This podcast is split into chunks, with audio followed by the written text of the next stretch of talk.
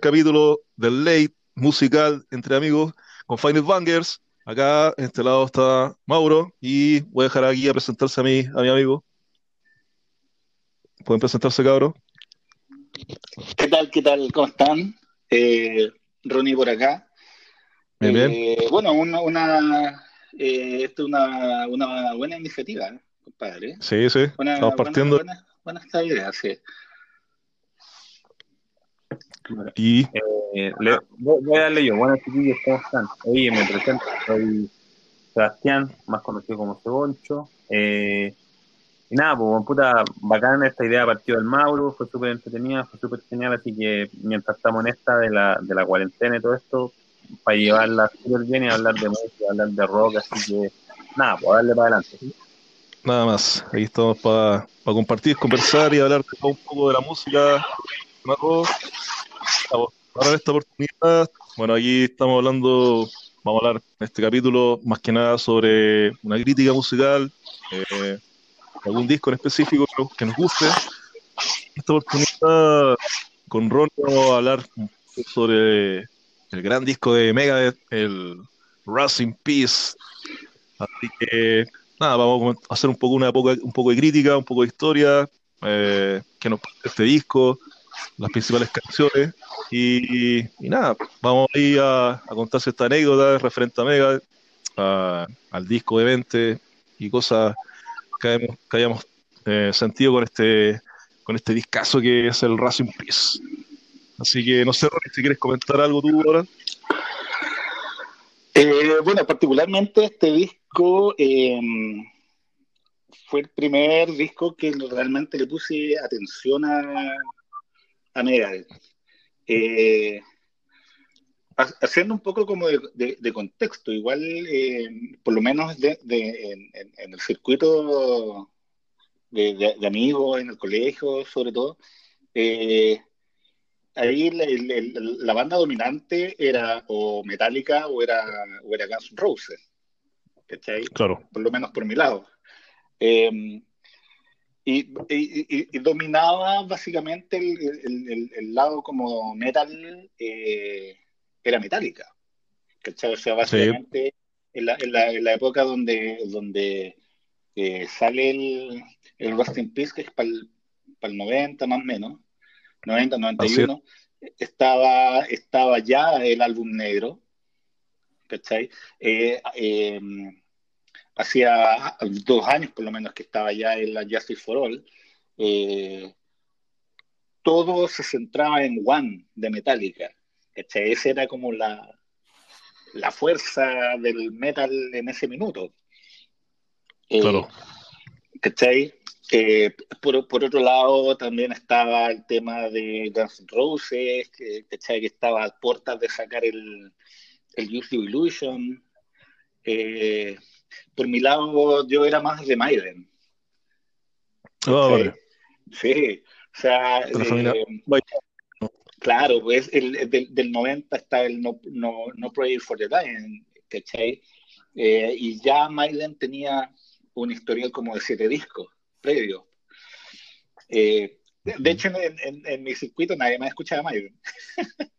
Era como lo único que... La dura. Era como Muy satánico. claro.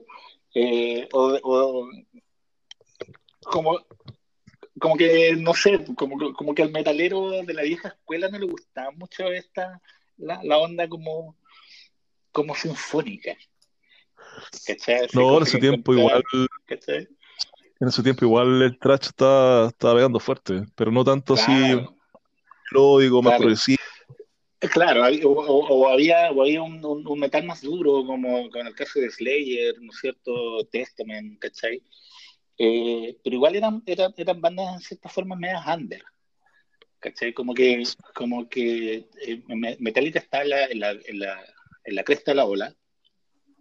Eh, siendo, siendo que yo había escuchado previamente el, el Peace Cells y el eh, So Far So Good So What de, de Claro, los Megadeth. primeros.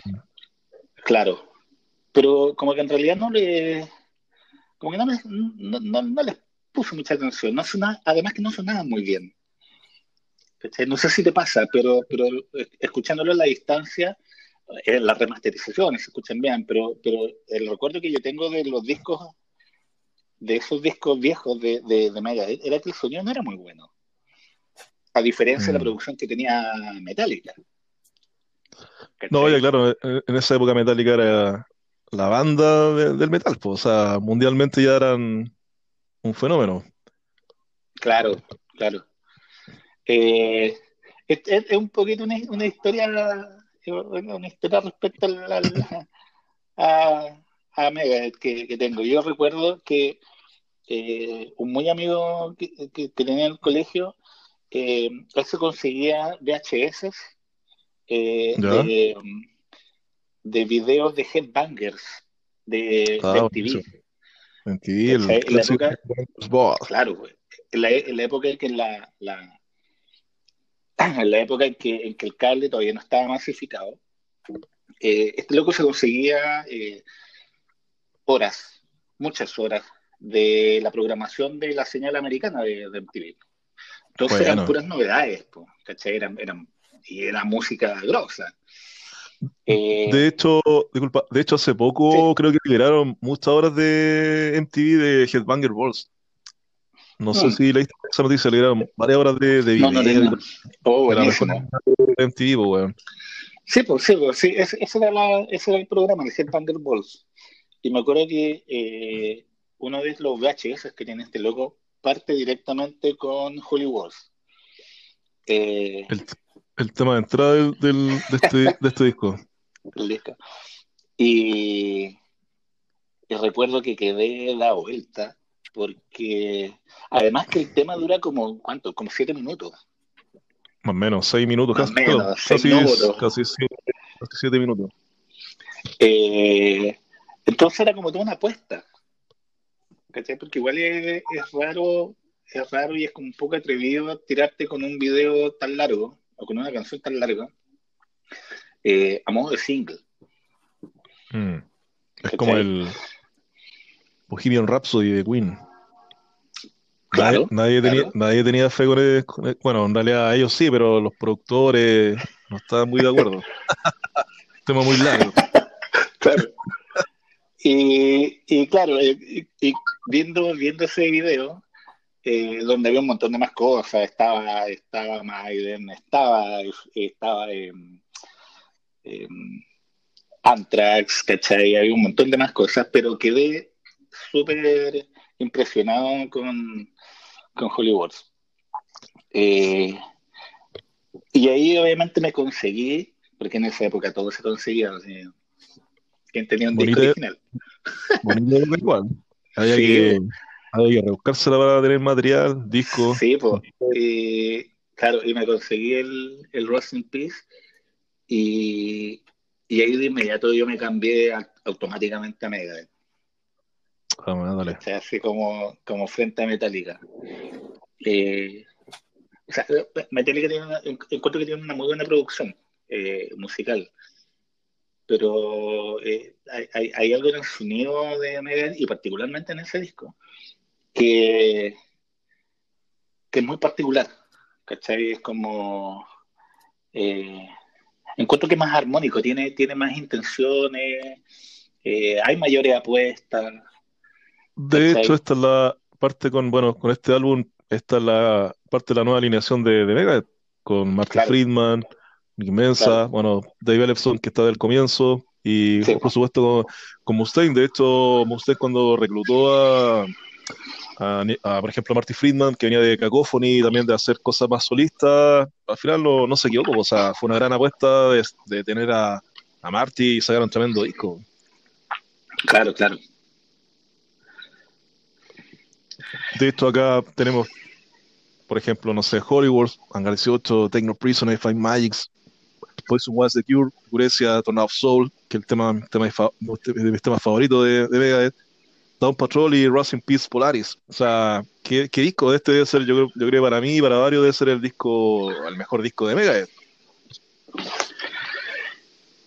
Eh, sí, está, está, es como el disco, es como el disco de los fans Mm. O sea, es, imposible que eh, haya un show en vivo de Megadeth donde no hayan por lo menos cuatro temas de este disco.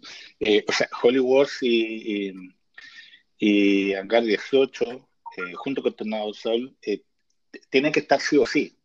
O sea, no, no, están sujetos a, a variación o a no tocarlo, están obligados a ejecutarlo. O sea, no, ahí no hay concesión. La gente lo pide. Yo, a ver, la última vez que vi a Mega fue el 2018, si no me equivoco, con King Diamond. Bueno. Y puta, fue la raja, weón. Y algo que siempre voy a recordar que, que cuando salió, estuvo tocando Mega, en un momento cuando sale Holy Wars, y en el momento del solo yo estaba delante con un amigo, y miro hacia como, hacia como mi izquierda y veo a Mustaine cabeceando, haciendo el solo de Holy Wars. Y fue, ah, oh, conche tu madre, fue como un orgasmo metalero ahí, pues, weón. O sea, tener a una, una, una leyenda frente tuyo haciendo un solo de, este, este, bueno, de, esta canción, weón, fue una weá que se me quedó ahí en la mente, pues, weón. Fue, fue brutal, weón. ¿Cuál, fue el, el, primer show de Megadeth? Eh, ¿Mío? ¿Eh? Yo con Megadeth no soy como el, el, el fanático de la vieja escuela. ¿eh? Yo con Megadeth partí como en el 2000. Partí igual tarde. Y y no partí escuchando heavy, de hecho, a mí me, me, costó, me costó un poco de digerirlo, ¿cachai? Si no, me costó un tiempo recién como eh, entenderlo y que me, que me gustara. De hecho, yo creo que fue después, de los 2000 que recién empecé a escuchar el, verdadero sentido mega de la, la, riqueza que tenía musical. Eh, y nada, pues tremenda banda, o sea, me costó, pero después ya cuando enganché con el ritmo, de hecho, no sé, a mí una de las canciones que yo creo que del disco que los más, fanáticos acérrimos de Mega, que yo igual yo soy fanático acérrimo, pero, pero los más antiguos, por ejemplo, hay un disco que se llama El Risk, que es del 98, ah, por ahí. Sí, es buenísimo. Disco malísimo, No, o sea, no encuentro que es un disco malísimo, pero hay un tema ahí, El Risk, que es de una película, y yo era fanático de ese tema, pues, weón. Sí, pero, pero lo más antiguo, bueno, esa buena mierda, pues, weón. Pero. Sí, el, el, el, el, Risk, el Risk es como, es como el reload de, de Metallica. Claro, pero. Es como, es, como, es como el punto de inflexión. Eh, el, el, tema con Risk es que eh, ahí hay una influencia súper super fuerte de Fredman. Hmm. De hecho, ese fue el último disco de Marty. Sí, pues se ido patar la raja. Pero, mm. o sea, no, no, no por un tema de, calidad, porque si escucháis bien el disco, eh, tiene unos riffs eh, súper eh, super oreja. El disco es muy oreja. O sea, eh, escúchalo, escúchalo ponle, ponle, mucha atención y son puros singles radiales. Ese es un disco de radio. ¿Cachai? Es como, eh, y, es como de, no sé si decir que el disco más pop de, de, mm. pero tiene harto de eso. Sí, de eso lo debe ser el disco más, más popero que tiene Mega. Claro, pero aún, aún así mantiene, un, mantiene como una, una gracia eh, de, de, metal, ¿cachai? Eh, a diferencia, ponte tú, de lo, de lo, de lo que pasa con el load y el reload, eh, donde, donde hay una intención, yo creo, como de ampliar el, eh, ampliar el mercado. O que mucha más gente escuche a, a, Metallica en el caso del load y del reload. Eh, pero yo no encuentro que, lleguen a buen puerto, siendo que con el tiempo encuentro que esos discos no son malos. Mm. Como sonido. Claro. yo tengo, lo he estado escuchando con detención. no, dale, dale, dale, entra. Lo, sí, he escuchando con detención y he estado escuchando antes que están hablando del, del lore y el reloj. Bueno, igual yo soy, me gusta harto Metallica, de hecho, como a, modo de chiste, yo creo que el Mauri también le va a hacer un chiste, me compré dos entradas VIP y ahí tiempo, Al 2022. Pero claro, si, si es cierto, me, me, me, gusta, me gusta harto Metallica, pero tampoco nunca, tampoco he sido así como un sabiondo del, con respecto a la materia. Bueno, según lo que yo... No, según, sí, eso es, percepciones. Según lo que yo entiendo, según lo que yo he escuchado, según lo que sé, creo que el disco Load y Reload es uno o sea, por, por los fans en sí, no, no, es para nada un disco que digamos así como que, oh, este es un disco que ha marcado trayectoria y ha marcado una importancia en la carrera metálica. Claro, claro, sí. Eh, es, que son, como puntos de inflexión. O sea, en cierta forma, lo que al, punto que iba en relación como al Risk de, de Megadeth, eh, es como el punto de inflexión, donde, donde no sé si estaba la idea de, abrir la banda a, más gente o estaba la influencia del guitarrista, del Marty Friedman, eh, donde el loco al final termina, o sea, después de, después de ese disco, después de que, de que Mustaine lo patea de la banda, el weón terminó yéndose a Japón. Y ahí el loco ha hecho una carrera maravillosa en mm. Japón. ¿Cachai? Y es lógico, o sea, si tú escucháis el, el, Risk y después, y después ves que el, tipo está haciendo carrera en Japón, hace todo el sentido. ¿Cachai? Porque la influencia que el, tipo le puso a la música eh, era, era, como una, era, una cuestión más, entre comillas, pop. Claro. Eh, pero es curioso porque, porque si tú vas escuchando los discos en secuencia de, de, de Megadeth, eh, el Risk hace sentido. Si tú escuchas, ponte tú ya el, el, el Rest in Peace, después escuchas el, el Countdown, que personalmente es mi disco favorito. Eh, después el Euthanasia, ¿cachai? Que es como el lado B de, del Countdown, eh, donde también tiene, donde el, el, lado B de ese disco es super pop, entre comillas. Mm. Mm. Eh, y después, y después el Risk eh, es como es como es como natural, es como natural que el sonido o que ese disco sea como el más popero. ¿Cachai? Ahora, a mí personalmente yo encuentro que el peor disco de Megadeth es el, el No Need Heroes.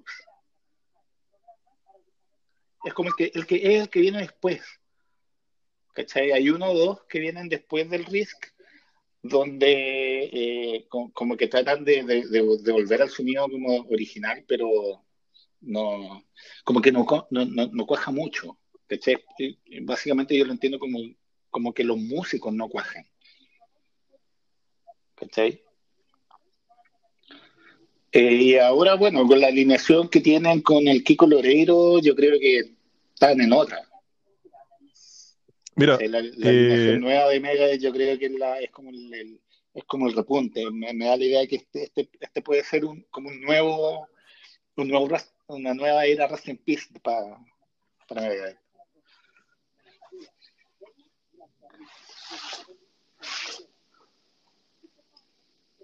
¿Qué pasó? ¿Estás escuchando, ¿estás escuchando tele? no, es que tú ibas a decir algo, por eso yo paré. Mm, no, bueno, o sea, como complementando un poquito lo que he estado escuchando, lo que ustedes están hablando, a criterio mío personal, em, por ejemplo, si, no, si, nos referimos de nuevo, por ejemplo, a Metallica, volviendo a Metallica, yo creo que uno de los discos que más me ha gustado a mí de Metallica y que me ha llegado y que yo he dicho, puta, qué bueno este disco, es el Justicia para Todos. Lo encuentro muy bueno ese disco. Sí, donde quitaron el bajo de Jason. Sí, exactamente. De, hecho, esa, ese, eso, yo lo, metiendo la yo, estuve leyendo harto acerca de eso y, puta, realmente a él, weón, yo creo que tiene que haber sido una situación súper frustrante. ¿Por qué? Porque el baterista, weón, eh, Lars, básicamente según lo que leí, según los documentales que viste, toda la web, básicamente Lars es como el responsable de que el bajo casi no existe en el Sí, sí. Sí, pues de hecho el productor del, disco también lo, lo tiró al tiro a los leones. dijo que él era el que no- le había pedido que al hacer la remezcla eh, sacara el bajo. Claro. Puta, qué terrible, qué frustrante para un weón como yo que toca el bajo, weón. Prácticamente. es, es el clásico chiste, weón, cuando la gente dice, oye, qué linda tu guitarra de cuatro cuerdas, weón. No, no, no, es un bajo, weón, es un bajo. Los bajistas no se escuchan, pues, weón. Claro. Pero retomando el tema de eso, de que, que decía Ronnie por el tema de, de, de la incorporación de Kiko Loureiro y el nuevo batero, el Dick Buren, eh, yo lo, yo lo vi el 2012 2013, si no me equivoco, con, con, con Ozzy. En, la, bueno, en realidad más que con Ozzy, con Black Sabbath, pues, weón. ¿Cachai? Y los vi, bueno, estuvo, y estuvo mega después, weón. Y de verdad, de Bueno. verdad, weón, que la banda se veía sin sangre, po, weón. Con los integrantes que tenían, que tenían en ese momento. De hecho, de hecho Claro. de esos integrantes pues se fueron, pues, o sea, se fue el baterista y fue- se fue el guitarrista, el Broderick. Pero, pero la, Claro. la banda en sí no, no, no se veía con sangre, po, weón. No, no, no había chispa, no había chispa. Mm. No había, yo creo que no había química, po, weón. Entonces, claro, solamente de, gatillón que se fueran esos integrantes, llegara Loureiro y el otro baterista nuevo, que de hecho antes de, ese baterista estaba el batero de, era el batero de, de Lamos Gopto, weón. ¿Cachai? Entonces, Sí, claro. entonces ahí Mustaine yo creo que recuperó la esencia un poco más de Megadeth con, con otro integrante nuevo, pero como que la, la agarró más Mm. mística la banda, pues, weón. Y ya después cuando lo vi con esa formación ya era Megadeth, pues, weón, era Megadeth, ¿cachai? De ahí cuando me acuerdo los vi el 2015, 2016 con el Culicán, ya con, con esa formación, con Loureiro y con el otro baterista, eh, era raja, pues, weón. Este, dije, este era Megadeth, pues, weón, ¿cachai? claro. Y ya después cuando los vi Tú no- también, tú- pues, sentí la misma sensación, ¿cachai? Claro. ¿Tú, tú no los viste con, con la formación clásica? No, ¿sí? nunca los vi, nunca los vi con la formación clásica, weón. Ya. Mm. Yo recuerdo uno de los, de los, de los shows más bonitos de, de que yo vi fue cuando hicieron eh, el tour de despedida. Mm, Porque hubo una época donde, donde Mustaine dijo que no iba a hacer más, más tours. está dura. Entonces hicieron un tour de despedida. Sí, po. Y ese show, el último, el último que hicieron acá en Santiago, fue en, eh, fue en el Cur Central, Mm, ¿cachai? En el Nacional. Eh, chiquitito, sí, chiquitito. Y, y había, y había mucha gente que quedó afuera, ¿cachai? Y, y con Paco, y porque desde, desde el curso central se alcanza a ver un poco la calle. Claro. Estaba la cagada afuera. Estaba la cagada. Mientras los güeyes tocando, sí. Claro, mientras la banda estaba tocando, estaba así como guanaco, luces, ¿cachai? Todo, así, weón. Había otro espectáculo afuera. despedida, des- despedida, pero de, de real despedida. Y particularmente ese show eh, tocaron más temas eh, del, del, del setlist que tenían programado en el resto de la gira. ¿Cachai? Acá, acá hay en Argentina, ponte tú, no, no, no- no recuerdo, ponte tú que eran, no sé, pues 12 canciones en la gira, y en Chile y en Argentina tocaron como 14 o 15. Ah, buenísimo. ¿cachai? Eh, claro, y tocaron temas que hacía años que no habían tocado, y ahí tenían la... Y, y ese, show fue, fue, fue, fue como muy emotivo. Eh, la cuestión es que, claro, la- la- el, el show fue como tan, tan, o sea, la, la gira estuvo como tan, tan bacán que terminó la gira y al año siguiente hicieron el tour del comeback. Mm. porque como que No, no nos vamos a que despedir nada. ¿cachai? No, güey, como que, ¿cachai? Como que se reentusiasmó y, y, y- y volvieron a hacer más, Hacer gira y toda la más discos y cosas así. Quizás Claro. qué pasó eh, por la Eh, cabeza de Mustaine en ese periodo, pues, weón. Que en un momento quiso no girar más y después. Bueno, claro. Bueno, igual, igual he sabido que Mustaine, bueno, a, a- a- a Mustaine lo echaron de, de Metallica por curado. Escoba. ¿sí? Eh, Bueno, bueno, y ahí tienes a, a James Hetfield cancelando giras por problemas de adicción al alcohol. Oye, pero yo, yo bueno, según, según lo que yo, yo también más o menos entendía eso, que claro, que había un tema ahí con el tema del, del alcohol y toda la weá. Pero, pero según lo que yo entiendo, según lo que yo, mira, yo, yo, yo he analizado, a mí personalmente me gusta analizar a casi todos los bajistas, da lo mismo de que como si el es, es, de Metallica o si es de una banda. O sea, en, general como que me gusta analizar todos los bajistas. Y este weón, el Mustaine, este weón es como un weón bien artista, este weón, así, como el weón es, es, un weón así como el weón pinta, así cuadros, además el weón también le gusta más de, como, o sea, o sea, si bien es cierto, el fuerte es tocar bajo, pero Juan también le gusta harto cantar, Entonces, como que Juan tampoco nunca mm. sintió como, como, como que básicamente como que podían como que podía sacar el, el, explotar todo lo que él podía hacer dentro de Metallica porque se sentía súper opacado, ¿cachai? Claro, claro. Eso es claro. como más o menos lo ah, que yo he averiguado, lo que yo he visto, eh, sobre todo en, en actos documentales de, de Mustaine, ¿cachai? En donde él precisamente habla de eso, porque precisamente habla de que se eh, hubo un minuto en el que se sintió súper frustrado, súper opacado dentro de lo que fue Metallica y creo que mm. fue su peor momento. Bueno, me imagino que quizá a lo mejor a raíz de eso, pero, quizá a lo mejor... Pero Mustaine siempre fue guitarrista, pues, weón. ¿Cómo? Pero Mustaine siempre fue guitarrista. También, pues. También, pues, Sí, pues. Pero era el guitarra, claro, era el guitarra líder de, de Metallica, pues. Y, y, y, al final, ¿qué, y, y, qué pasó? ¿Por qué, por qué se fue a la chucha? ¿Qué... Básicamente por temas de, de, alcoholismo, o sea, no. Seguramente se agarró a comba ahí con, los, con el resto de los integrantes. No, de hecho, bueno, todo Metallica, bueno, en ese tiempo todos los buenos eran, eran borrachos, pues, bueno, pero ahí un, algo pasó quizás de que no, no encontró no encontró los límites, quizás que no encontraron que este loco con este loco no, no iban a llegar a ningún lado, entonces quizás por eso lo, lo sacaron. Sí, bueno. Mira, hay, hay, hay, hay, algo interesante lo que tú decís también, el tema como de que, de que él mismo se sentía como, como, como pagado y frustrado dentro de la banda. Eh, y, y, también puede ser un, un extra, ¿cachado? O sea, si está ahí en una banda que te sentía así y, y, la banda es, jaranera, eh, vos más jaranero le pones, pues, Sí, pues, sin duda. seguramente se puso Entonces, pelacarle y toda la wea, pues, weón. Y Claro, de seguro, pues, y no, y, bueno, y no digamos, y no digamos que Lars debe ser muy simpático, pues, weón. No, pues claro, y seguramente ahí hubieron una riña, su, sus peleas ahí entre, los, los weones y terminó, terminó sacándolo, pues, weón. La cosa es que le dijo súper bien. O sea, fue, fue bueno que, el, el, este loco saliera de la banda, ¿cachai? Formara su, su propia, idea. Sí.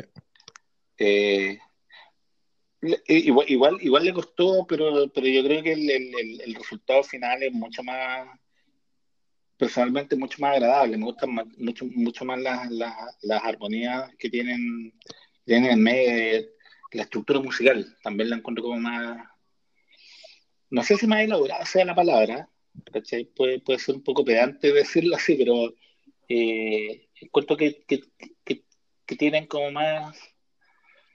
Los quiebres son más interesantes. Mm. Yo en pocas canciones de, de, de Metallica, siendo que me gustan mucho, eh, encuentro que, que, hagan como, como quiebres o como, o como que hagan... algo, algo fuera de serio, o ¿no? Que la música, o que la, claro, que la música tenga alguna sorpresa. Mm. A, mí personalmente, mi, disco favorito de Metallica es, eh, es el Master, el Master of Muy bueno, muy bueno. Eh, sí, encuentro, encuentro que musicalmente esa es la, esa es la cúspide de, Metallica. Mm. Es un disco, es un disco que tú escucháis y, se escucha distinto. Además que se escucha muy bien, o sea, escúchalo ahora a los cuántos años que tiene, es como del 88 debe ser. No, 86. No, es como del 86. Mm. Cáchate, pues, weón. O sea, lo escucháis ahora y suena como grabado hace unos años atrás nomás. Sí. Eh, pero musicalmente encuentro que tiene más estructuras, tiene más sensaciones, eh, y bueno, ahí también está la influencia de. de. De Mustaine, Ah, pues, perdón, se me fue el nombre. No, del, del, del bajista. No, pues bueno. Ah, Cliff Bar- Cliff Barton. De Cliff Barton, de Cliff Sí. Barton. De hecho, ese fue el último, nota, eh, ahí, ahí, ahí, el último disco de pues ahí- disco Metallica. ahí se nota la, la, la mano del loco. Mm. ¿Cachai? Que era como la fuerza, la, la fuerza, la- era como la musa. Sí, algo, el, bueno, el bajista, el Barton, siempre le dio como un toque diferente a Metallica, un toque especial en esos, en esos tres discos.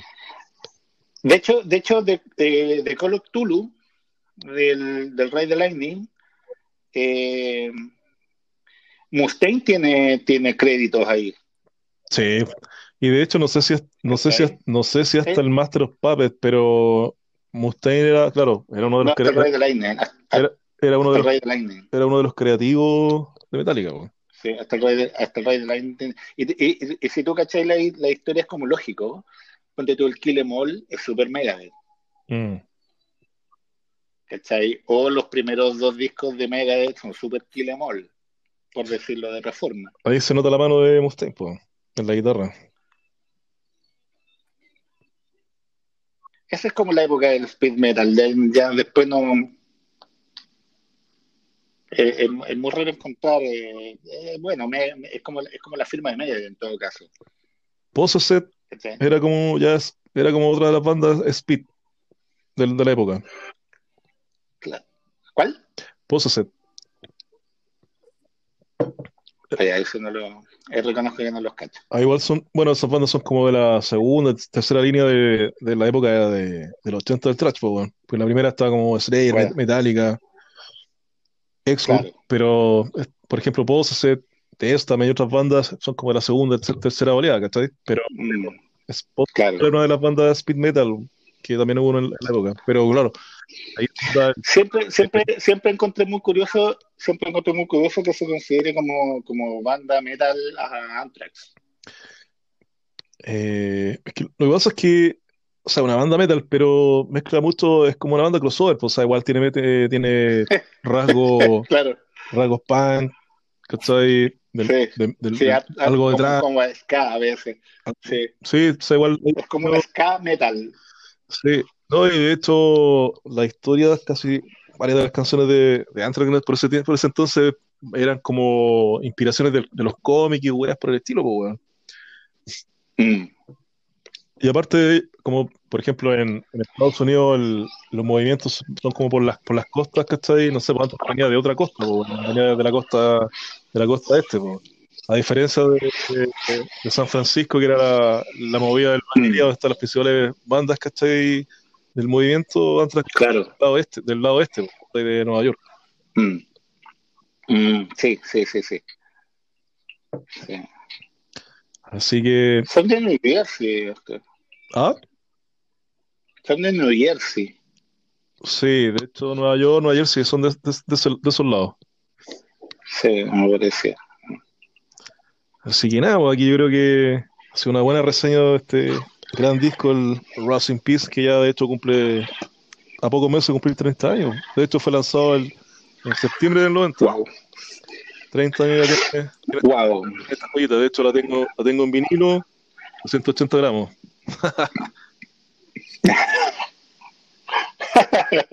Pasando el dato. Pasando el dato, ahí como, como cole- coleccionable.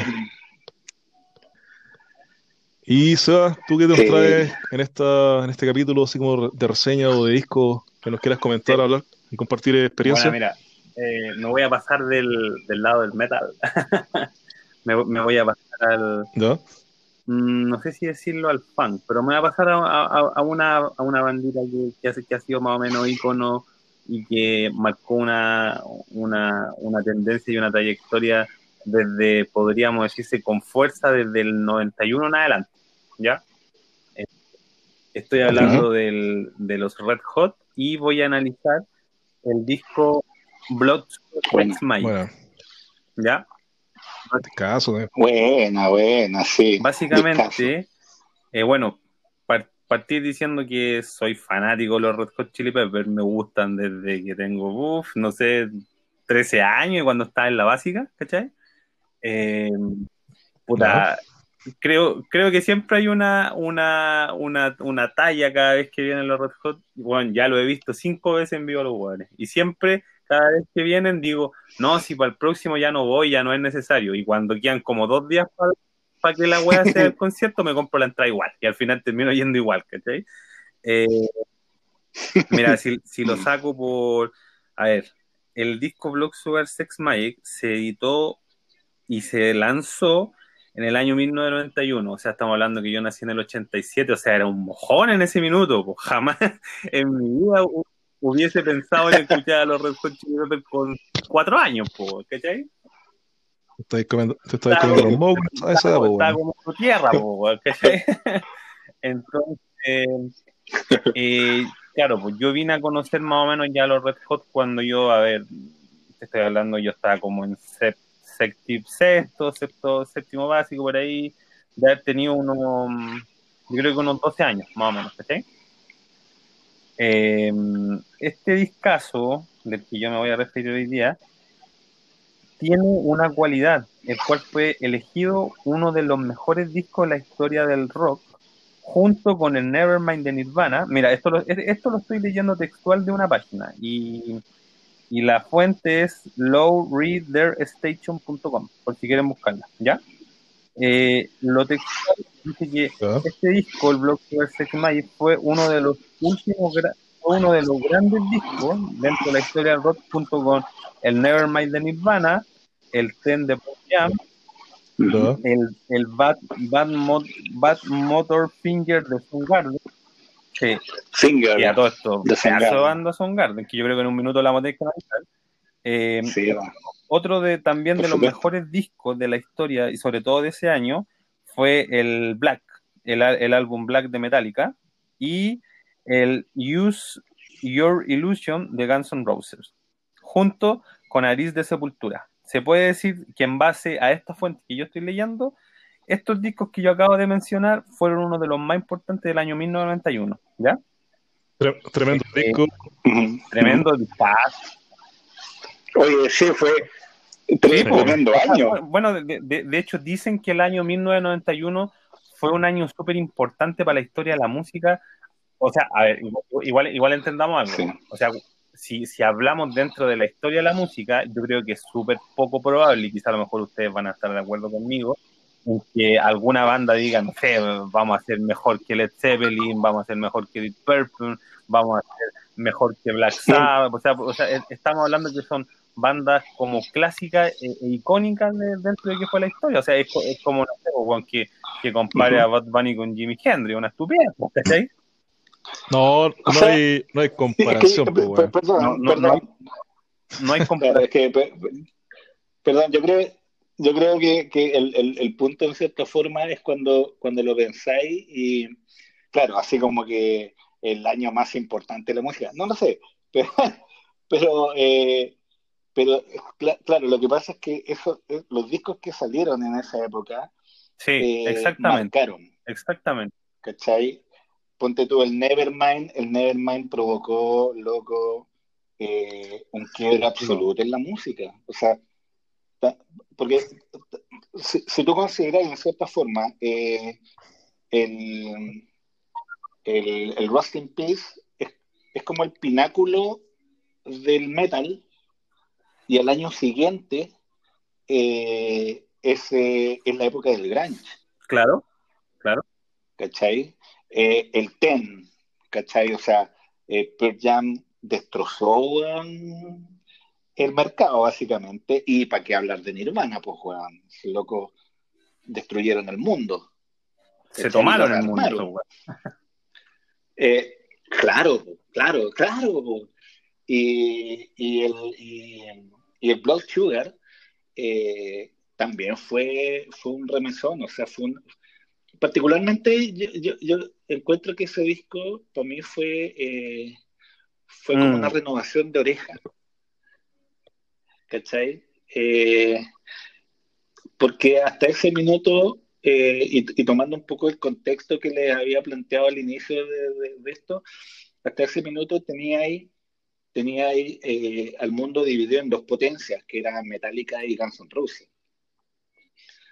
¿Cachai? Y que se, y que se metan los, los, como estas bandas, entre comillas, chicas, ¿cachai?